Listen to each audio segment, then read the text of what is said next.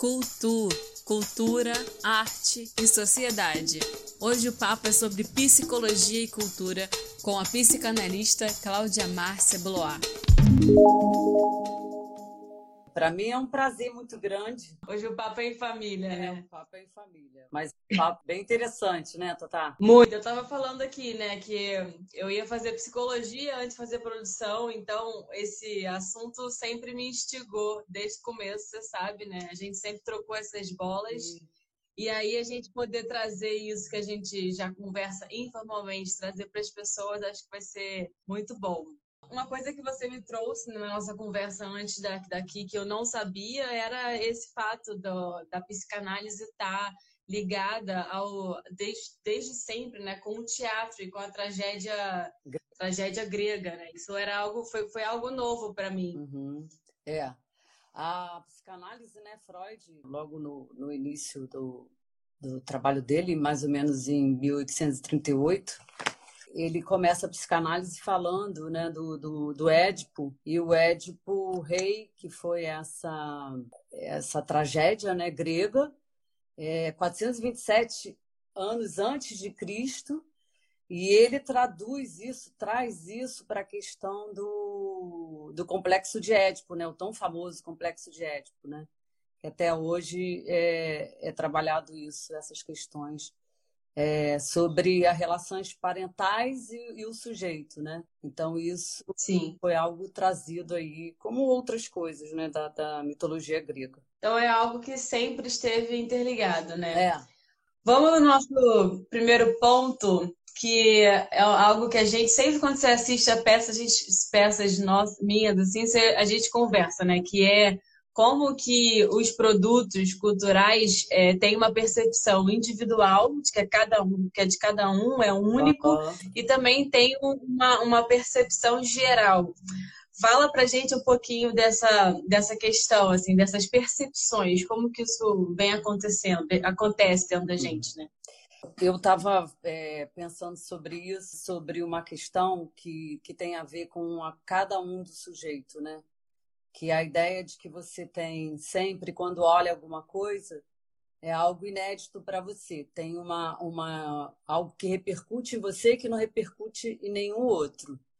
Então isso é até a gente usou esse termo de epifânia, né, como se fosse a, a ideia que você ao ver uma obra de arte ou ao ver é, uma peça de teatro, isso te remete a algo muito seu, uma, uma questão muito. Vem uma revelação, né? Uma manifestação reveladora. Exatamente. É, então, isso é para cada sujeito. E isso tem a ver com a questão inicial do, do, do, sujeito na vida como, como criança. Por quê?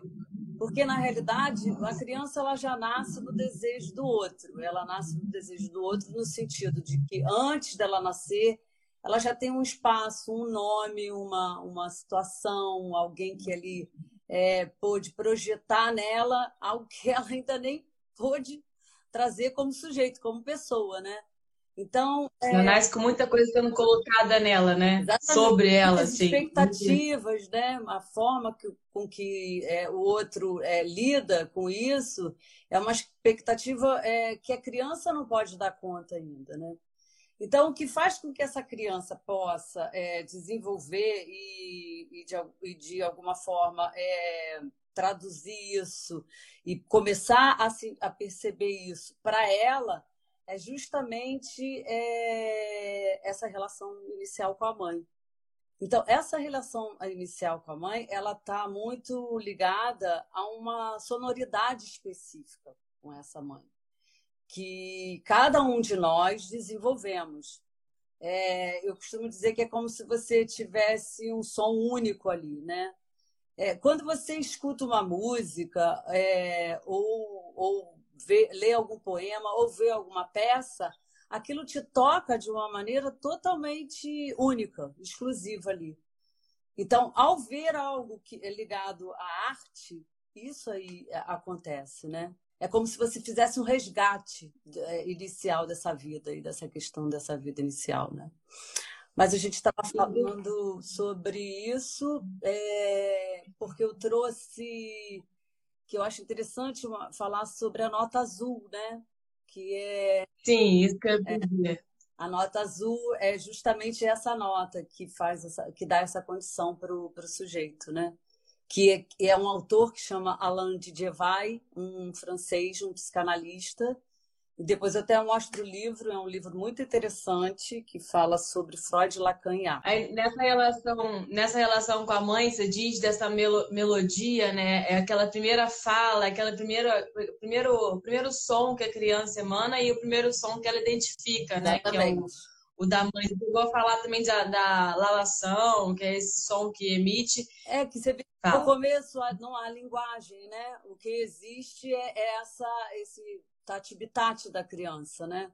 Então, é ali naquela construção entre a mãe e a criança que vai proporcionando é, algum tipo de contorno a esse corpo.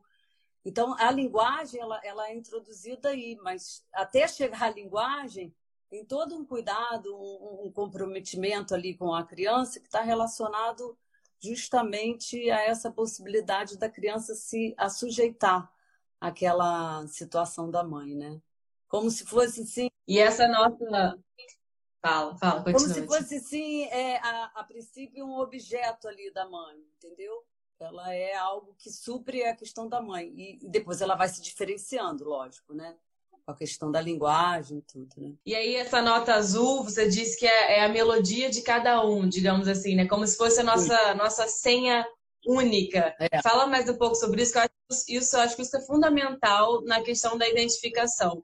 E quando você trouxe essa fala de é, a melodia de cada um, isso não tem como não estar completamente ligado à manifestação artística. Sim, né? Seja, seja você escrevendo um poema, ou um ator cantando uma música, ou encenando algo.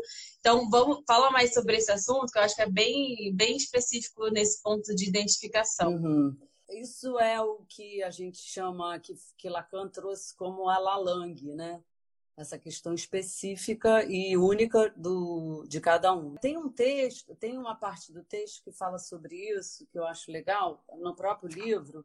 Eu vou ler aqui, então a gente pode falar mais um pouquinho. Tá. Dessa nota direi que, se não é simbolizável, no sentido em que não poderíamos inscrevê-la, em que não poderíamos reter em nós o efeito eminentemente fugaz que ela produz, e cuja extensão é estritamente tributária do real das vibrações sonoras que a suportam. Ela é uma compensação simbolizante, simbolizante no sentido em que nos abre para o efeito de todos os outros significantes, como se fosse sua senha. Efetivamente, sob o impacto da nota azul, o mundo começa a falar conosco, as coisas a ter sentido, os significantes da cadeia inconsciente de mudos que eram despertam e começam, assim, causados pela nota azul, a nos contar casos.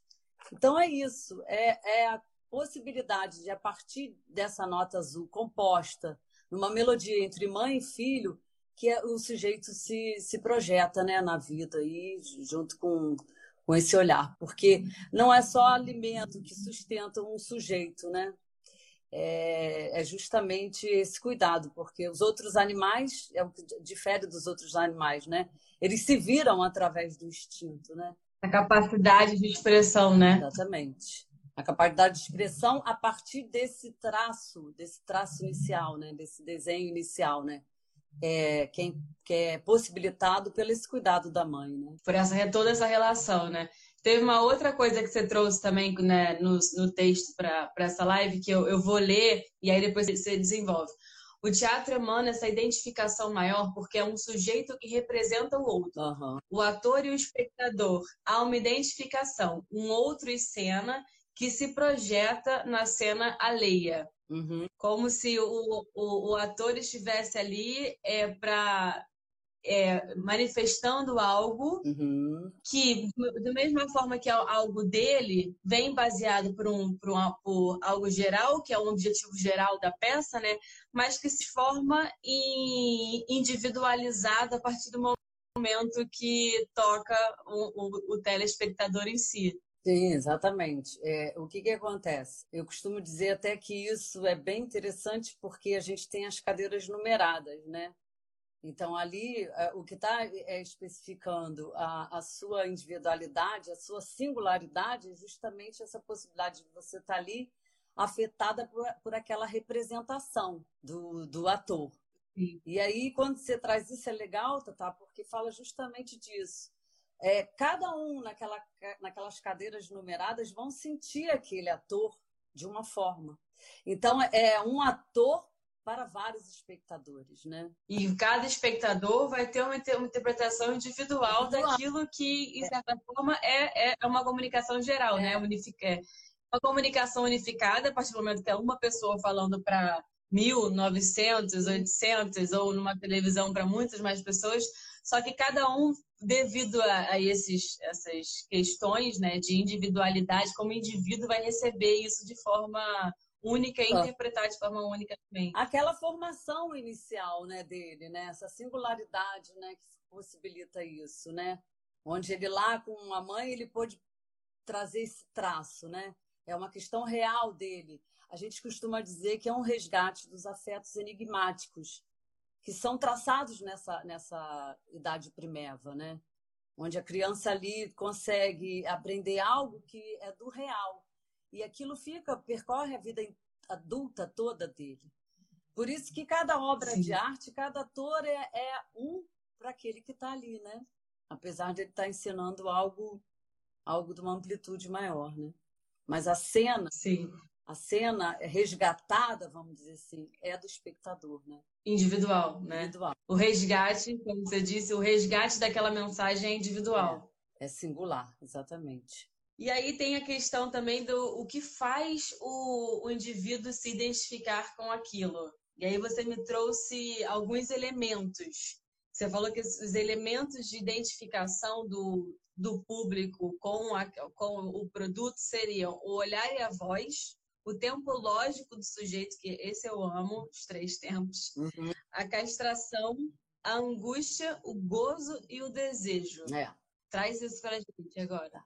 O sujeito se propõe a, a qualquer tipo de, de situação que ele vai viver, ele está ali vivendo uma, uma questão única, mas também ele, ele tem ali é, um, uma espécie, uma espécie não, ele, ele quer algum tipo de prazer, né? E o prazer está sempre ligado a, a, um prazer efêmero, né? Que a gente pode traduzir um pouco para essa, essa função gozosa que a gente chama, que é diferente da, da, da do gozo sexual, né? Que o sujeito vai é, traduzindo isso onde ele possa substituir algo que ele já perdeu, que, que na realidade ele nem perdeu, ele nunca teve, mas achou que poderia ter tido, né? Isso tem a ver com a finitude, né, do ser humano. Porque a gente já nasce sabendo que vai morrer. A única certeza. A única certeza da vida é essa. Então, existe uma, uma busca incessante do sujeito para que ele possa, de alguma forma, é, sentir prazer na vida e tamponar isso que falta a ele, né? Que tem a ver com a castração. Então, quando ele, ele, se, ele se depara com, com qualquer coisa, a gente costuma.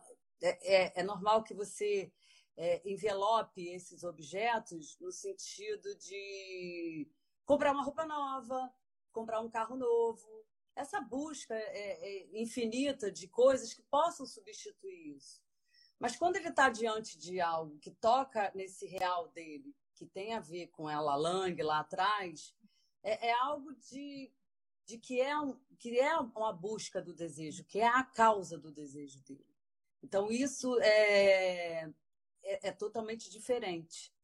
Só que o, o, indivíduo acaba repetindo, o gozo está nessa, nessa repetindo, repetindo aquilo como se fosse convencer, conquistar, tamponar essa falta. E essa falta realmente ela vai sempre se não, não ser suprida. Só que o desejo é diferente com isso, né? O desejo ele é algo que, que, te, que te remete com substância muito mais é, é, é, consistente, né? É aquilo que você, que você pode é, visualizar, é aquilo que você pode sentir com, com todas as suas sensações as, as, as mais essenciais possíveis, né? Só que o sujeito ele não consegue é, evitar essa questão gozosa porque isso, isso é, se remeter ao desejo é muito angustiante, leva ele a uma angústia muito grande. Só que não existe possibilidade de você se angustiar. Mas muitas vezes, por essa questão dos objetos, você está lá tentando tamponar, aquilo dá uma.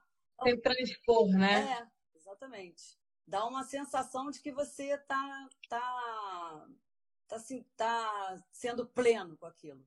Só que a coisa vai. Assim também como é a droga, como é, é qualquer tipo de compulsão, a comida, a bebida, esses excessos, né? Isso que faz aí uma substituição de um afeto, né? De, uma, de acreditar que isso é um afeto, né?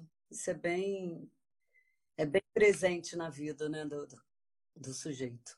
E essa questão dos três tempos, que é com esse tempo, que seriam três tempos, o instante do ver, o instante de ver, o tempo de compreender e o momento de concluir. Uhum é, que são, são tempos é, próprios de cada um, né? E, e, isso seria também um dos elementos de identificação. De identificação. É, é porque não existe algo que possa ser é, apreendido de uma forma totalmente, é, é, vamos dizer assim, precisa naquilo que o, que, o, que o ser humano vai procurando, né? Que o sujeito vai procurando. Então, ele, quando ele está ali é, diante de uma cena, seja ela qual for, tem todos esses três tempos que fazem com que ele possa ir identificando aquilo para ele, né? O instante de ver é, é a hora que ele pode é, trazer algum tipo de. É o primeiro impacto, digamos assim, né? Nesse primeiro impacto, ele sente aquilo, pode causar ele até um estranhamento. Depois vem a, a questão do, do momento de compreender onde aquela coisa já foi introduzida né, psiquicamente para ele, mas ele precisa compreender o que, que aquilo está dizendo, né? Para ele, singularmente, sempre, né? E depois, só depois que seria o, o, o, tempo de concluir, o momento de concluir, né? Que às vezes, que muitas vezes não acontece na, no mesmo instante. Isso que eu ia te perguntar, é. assim, é, na verdade, então a gente pode falar três tempos presente, né? O tempo presente que a pessoa está vendo, o, um futuro que é um futuro ainda mais próximo e a conclusão que pode ser uma coisa bem adiante. Ou que também pode não acontecer, né? É. Nem todos estão abertos a, a, realizar ou caminhar esses três tempos. É, é isso? É, na realidade, acho que todos nós é, vivemos os três tempos. Agora, o que, que você vai fazer com isso é que é diferente. É outra coisa. É outra coisa. É, eu até reportei uma questão de um, de um espectador que está em frente a uma peça e ele, e ele não sente nenhum tipo de emoção, né? É, e aquilo é captado de alguma forma, mas ele não consegue ali, né? Tem uma certa resistência dele de trazer isso. Então, o que, que vai acontecer? É, não só depois isso pode acontecer, né? Em um outro momento que ele, sei lá, tiver é, no dia a dia dele, num, numa questão rotineira, ele se remeter àquilo da qual ele pôde assistir, ou da qual ele pode ver, ou da qual ele pôde ler. Né? Então, isso acontece, esses tempos são sempre pra, pra, para todos. Mas como isso é feito, tem a ver com esse tempo lógico. Né? A gente até falou sobre o relógio perder os ponteiros, né?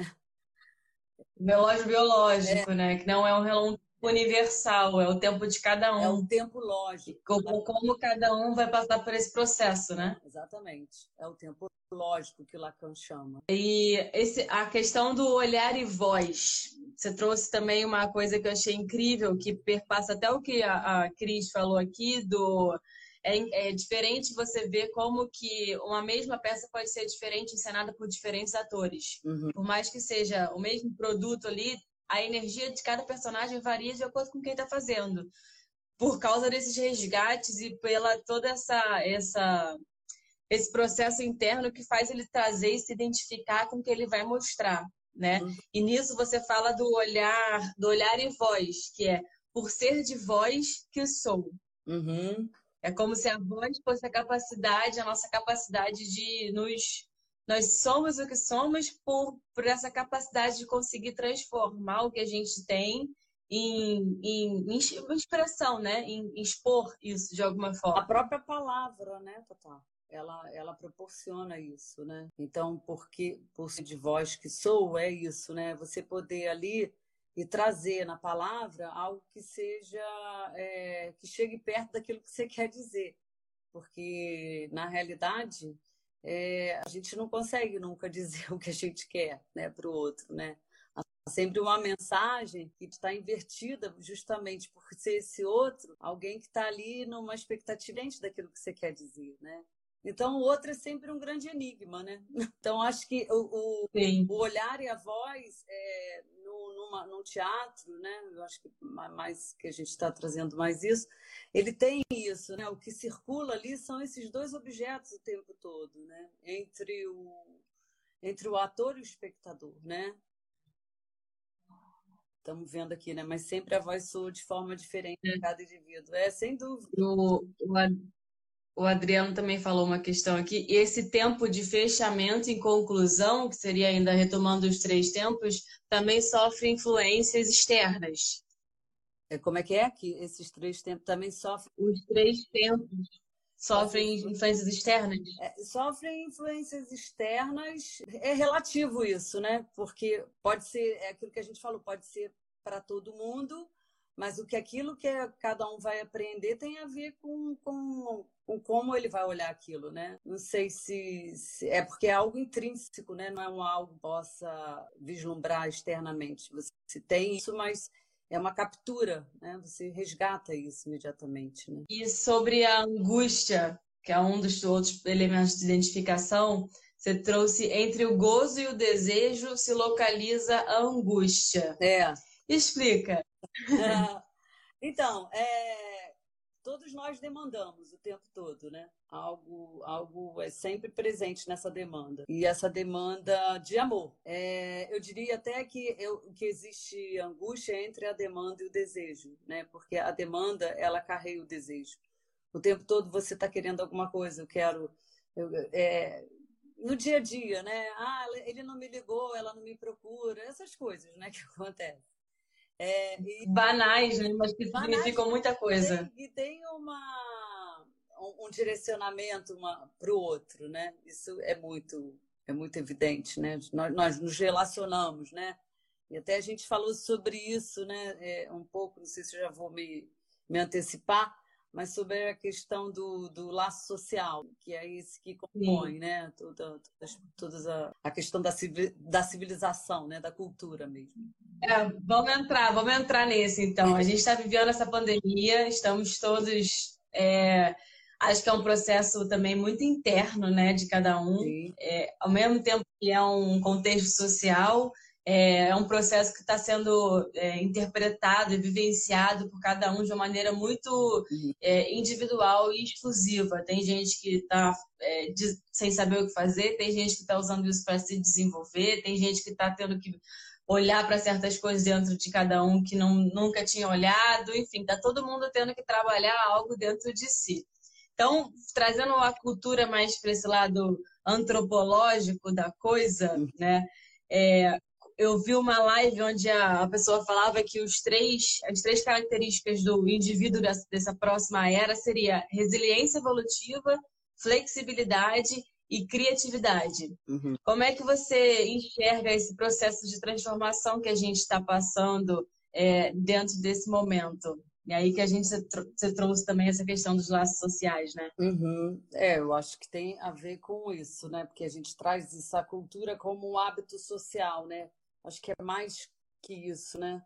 É, só é possível se, se refazer alguma coisa, seja lá o que for, quando a gente tem é, esse laço social, né? Esse resgate no outro, né? Então, o que acontece para mim na, na, pandemia é justamente a, a, possibilidade de ver isso como, como algo que, que vá trazer um olhar mais para o outro, porque esse olhar mais para o outro tem a ver com o seu olhar, né? Com o olhar interno para você.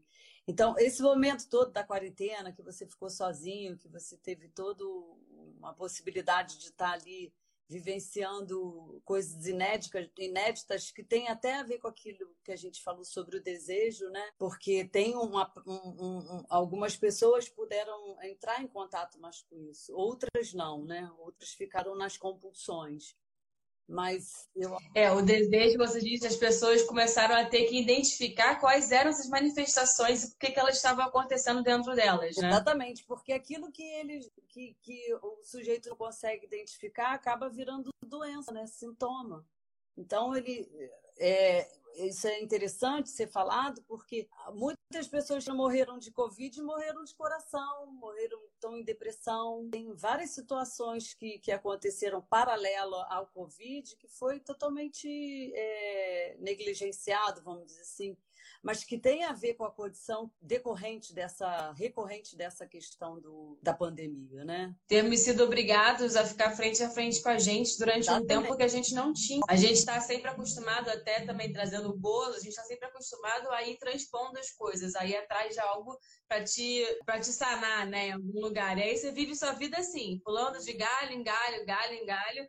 E aí quando você é obrigado a parar, ali se olhar, nem todo mundo está preparado para olhar e identificar por que que está fazendo aquilo, por que que está andando para esse lugar, por que que está se é algo que ele realmente uhum. quer ou se é algo que está só sendo reproduzido, é né? Aquela, aquela, substituição inicial, né, nesse conforto da posição gozosa, né, onde o, o sujeito vai lá e fica só é, vivendo coisas para tamponar essa angústia, né? Compra um carro, se arruma, vai para bar, essas coisas. Não, não que isso seja ruim, isso é ótimo. Mas como isso é utilizado, acabou isso. A pandemia teve que ter um resgate mesmo interno, né? Teve que ali voltar para questões suas.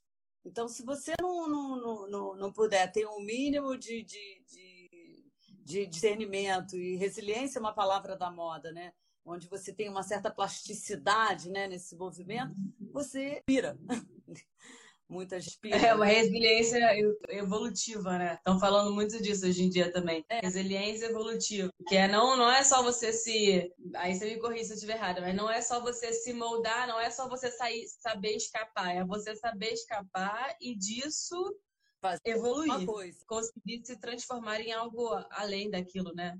Superando aquilo de fato. Exatamente.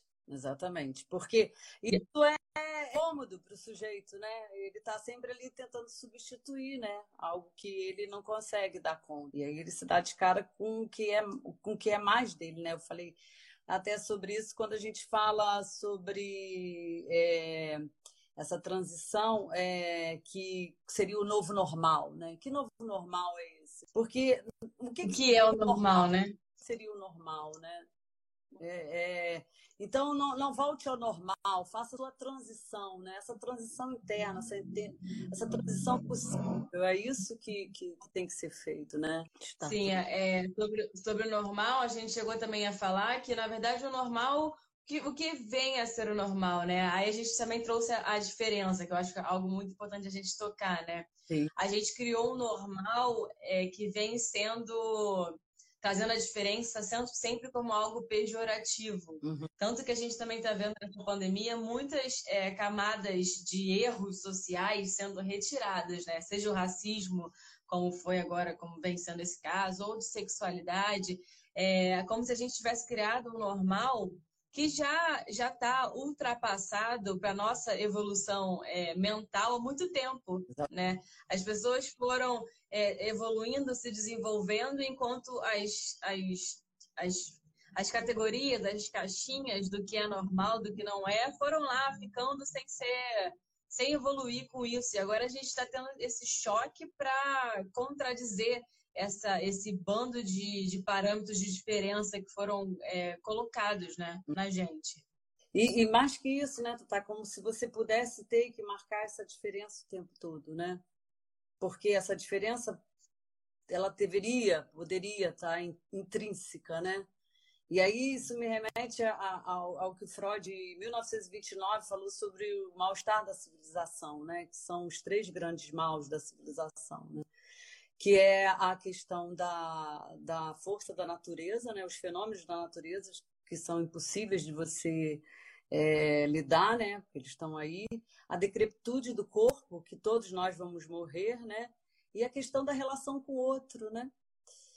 O que que, o que, que nesse contexto da civilização ela, ele, ele é, compõe isso para mostrar que, que a civilização ela caminha para isso sempre, né? E o que a gente pode trazer com, o que está acontecendo é, com a pandemia é justamente essa possibilidade, né? Da gente criar uma condição onde que a gente possa respeitar essa diferença, mas que isso não seja algo imposto, que seja algo que que que tá, que tá aí, né? Eu vi um, não sei, um post esses dias falando sobre isso, que ótimo, né? Onde criança é, vai apontando, não sei se você chegou a ver, vai o pai vai perguntando qual é a diferença aqui dos tipos de, de etnia, de tudo. E a criança, hora nenhuma, falou: não, é, é negro, não, é um homem beijando outro homem, é tudo. A criança, hora nenhuma, falou sobre isso. Ela só falou de coisas que tinham a ver com afeto, com aquilo que, que ela pôde perceber ali, né? Isso foi muito, muito... Daquilo que gostava, é, né?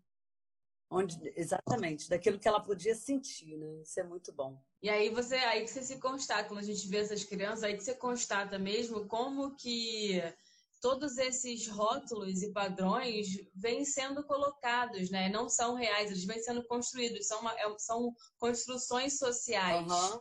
Então, retomamos o que é o normal, se o normal foi o que foi construído, então não tem que ser novo normal, não, você tem que é. fazer o, você tem que fazer a diferença nesse normal, né? Você tem que trazer uma, uma certa anormalidade nisso, né? No, nesse... É, exato. Trazer, vamos, vamos, vamos fazer o anormal agora, né? É. Vivenciar de vivenciar a diferença não como sendo algo. A diferença, como você está ali. A diferença existe, sempre existiu, e não é algo que é, categoriza uma pessoa para cima ou para baixo, ou para o lado ou para a esquerda. É, nós é, sendo humanos, nós somos diferentes. A direção do, do você construir junto, né? Nessa coisa do, do, do, coletivo mesmo, né? Essa é a saída, né?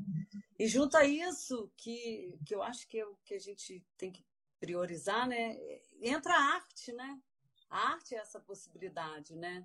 Essa escrita né, do, do, do, que você tem de mais puro, de mais bonito, de mais seu, mais essência. Né? Tudo, você vê que o, o, o mundo, é, e eu acredito que isso seja uma, uma grande transição que a gente possa pensar, eu, depois dessa pandemia, eu acho que isso vai, vai, vai, vai influenciar muito. Acho que vai ter um boom na arte de uma forma muito bonita, sabe? Muito assim, nunca visto, né? As grandes guerras tiveram muito isso também, né? Eu acho que a gente está vivendo uma guerra, não deixa de ser, né? Uma guerra contra o inimigo. E a gente também pode dizer que é uma guerra de todo mundo contra, é, contra não, mas todo mundo tendo que enfrentar, enfrentar ele mesmo, né? A, a, a TT falou, assim, de repente você se encontrou com você, teve tempo para se conhecer e pode, ter, e pode ter encontrado uma pessoa que você não conhecia. Que você até, você até conhecia, mas você não, não alcançava. É um meio que um estranho que, que, que era familiar e que você se deu conta quando pôde estar ali, né, no, no momento de isolamento, de confinamento porque o confinamento te proporcionou isso. Que o confinamento... Habitando você mesmo, né? Exatamente. Que o o confinamento, por um lado, ele trouxe essa questão do, do, das compulsões, né, onde as pessoas né, seguiram esse caminho, trouxe esse lado também da solidão, porque estar tá confinado não é sempre estar tá só, mas é, é, há uma solidão imposta aí, né? Da qual você tem que se dar conta disso. E a solidão não é de toda ruim. Ela é fértil, né? A arte tem isso, né? Ela traz uma fertilidade, né? Eu, eu vi um negócio aqui que eu achei muito interessante falando sobre a arte. É... A arte nos conecta, nos conecta com o que há de mais humano em nós. É, é isso, né? Vem tudo que a gente falou aqui, né? De é o que há de mais humano em nós, porque toda manifestação artística traz em sua essência essa nota azul que é o que nos define como pessoa. Ah, vou até mostrar. Né? E o conceito do, do inconsciente é isso, né? É essa possibilidade dessa busca aí, né? Dessa busca que a gente a gente traduz e ele aparece principalmente na arte, né? Através do que é de mais sublime, da sublimação, né? Porque quando você está ali é, fazendo o que quer que seja, escrevendo, produzindo, é, você como produtor ali, né? Trabalhando, o que, que você está tendo ali, né?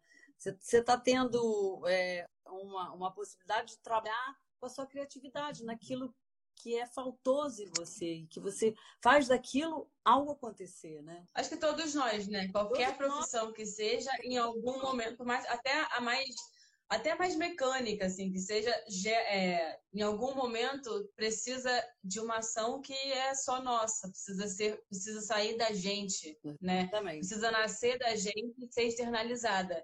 Na, no meu trabalho, assim, no trabalho de produção, que eu até falo que assim, produção tem muito de psicologia, porque justamente como você falou, essa questão da cultura possibilitar os laços sociais, o, o produtor ali está ele tá lidando diretamente com esses laços, porque ele é o responsável por manter a integridade daquela equipe no projeto dele, onde ele está. Então você tem que estar tá completamente aberto. E toda forma de lidar com isso vem do que o produtor tem dentro dele. É. Como ele escolhe lidar com isso, vem dessa criatividade, dessa, dessa essência nossa, né? De, e aí, a partir disso, nasce a sua forma de lidar com os problemas, com com aquele, com aquela, com aquele, com aquele fato ali em si na peça ou algum problema de relação entre atores, entre técnicos, que seja. Uhum. Você está o tempo todo é, trabalhando com as questões pessoais e, e tentando trazer isso para uma questão em grupo, né? É como você está ali, é, meio que é um, uma espécie de um radar. Está ali fazendo toda uma, uma composição para aquilo crie uma, uma harmonia, né? Mas você tem que saber e respeitar cada momento e cada situação de cada. E isso, e isso é, é exatamente é permear é, uma harmonia e, e, ao mesmo tempo, trazer a possibilidade da, da, pessoa ali se mostrar, né? Porque quanto mais você desenvolve isso em cada um, mais você vai ter um resultado de um grupo, né? Que as unidades vão estar tá bem, é, vão estar tá concretas, é. né? A partir enxergando esse indivíduo, você vai. Vão estar respeitadas, né? Vão estar valorizadas, vão estar ali. A gente volta até à questão da diferença, né? Vão estar presentes. O Adriano falou aqui. Por isso que eu sempre falo que os artistas, em, em geral, serão os responsáveis por uma nova ordem cultural pós-pandemia. Eu até acrescento, assim, não acho que só os artistas, eu acho que o público também, porque a partir do momento que o público está tendo esse esse, esse momento de ter que olhar mais para si, eles vão ter muito mais elementos de identificação mais vivos, né? Tô, tô errada, Ti? Eles vão ter, esses Não. elementos vão estar mais aflorados, mais reconhecidos. E vai ter uma, um, um olhar curioso também, eu acredito, né? As pessoas, né, em relação àquela possibilidade. Vai estar mais aguçada, né? Eu acredito que sim. É, isso aí a gente pode trazer até nesse só depois, né? Esse só depois aí é o que pode pensar da, da, da pandemia, né? O que, que vai acontecer, né? Só depois saberemos. Só depois saberemos. Mas estamos fazendo a nossa parte, né? Falar sobre o corpo poema agora, né? É, o corpo poema. A, a, esse empréstimo do ator é, ao, ao personagem, né? E essa grande, esse grande produto de trabalho do ator, que é o, o próprio corpo, é. esse, esse, processo de sessão. Eu vou, eu vou ler um, um, pedacinho do texto que você trouxe, que é o teatro e a psicanálise lidam com o mesmo material, os conflitos e a divisão do sujeito com suas questões sobre existência, sexo, morte, dor, a criação e a, e a relação com o outro. O ego as rejeita, não quer saber, mas elas não o largam insistem no inconsciente, produzindo sintomas, sofrimentos e enigmas. Uhum. É, essa é uma fala do Antônio Quiné, que é um psicanalista aqui do Brasil, que é, é, é bem assim. Ele tem uma pegada é, da, do teatro que é bem interessante, porque ele compara o teatro com, com a questão inconsciente, né, do inconsciente, né, onde o artista ali está representando algo, né? Ele faz uma comparação entre teatro e o analista, né? O caso. Mas é como que o, o ator, né? Ele está ali representando algo em ato, né? Com um semblante de um personagem que ele, de alguma forma, teve que incorporar, né? Você vê que você mais do que ninguém sabe quanto que é um investimento do autor para poder estar tá ali fazendo uma peça, né? Tem todo uma, um percurso, né? Tem um laboratório, né? Então, ele vai içando, é, uma vez eu escutei